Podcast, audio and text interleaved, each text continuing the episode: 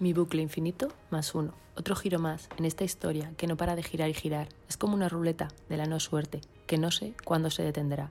Ayer, yo solita, le volví a dar otro giro más, otro. Desde que ella no está en mi vida, he pensado de todo. Unos días tengo la culpa yo, otros ella y otros la otra. Vuelan en mi cabeza mil palabras, desenfrenadas y sin control. Y así estoy, en mi bucle infinito más uno, en el que no sé quién tiene la razón y quién no, porque la primera que cambia de versión soy yo según me dé el aire, tenga el día o me levante, y así es imposible.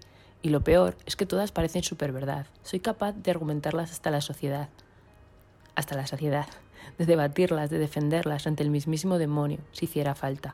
De siempre he sido así, súper, súper, súper inestable, indecisa, volátil, pero es que últimamente está en un nivel avanzado me lleva a un estado de caos total en el que lo único que tengo claro es que lejos está mejor. Su sola presencia en mi vida lo desordena todo, me pierde, me regala mis peores miedos y trae de vuelta a todos mis fantasmas del pasado, esos que yo me creía más que superados, pero tras su espantada de mi vida me ha dejado que más claro que no, todavía no. Como dicen en los libros, las cicatrices emocionales siguen sangrando, por más tiritas que yo me haya empeñado en ponerme con el paso de los años todavía no están curadas, no. Ser tan cambiante, indecisa y volátil a veces es bueno y otras es malo, porque tan pronto pienso que no como me puedo inundar en un sí, y tan solo voy corriendo a encontrarme con un abrazo cálido y cercano a pesar de todo el daño.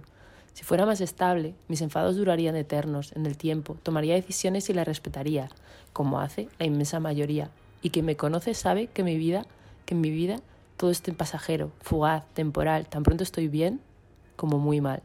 Vivo en mi propia montaña rusa emocional y lo peor es que no sé si me quiero bajar. Cuando me bajo, me aburro.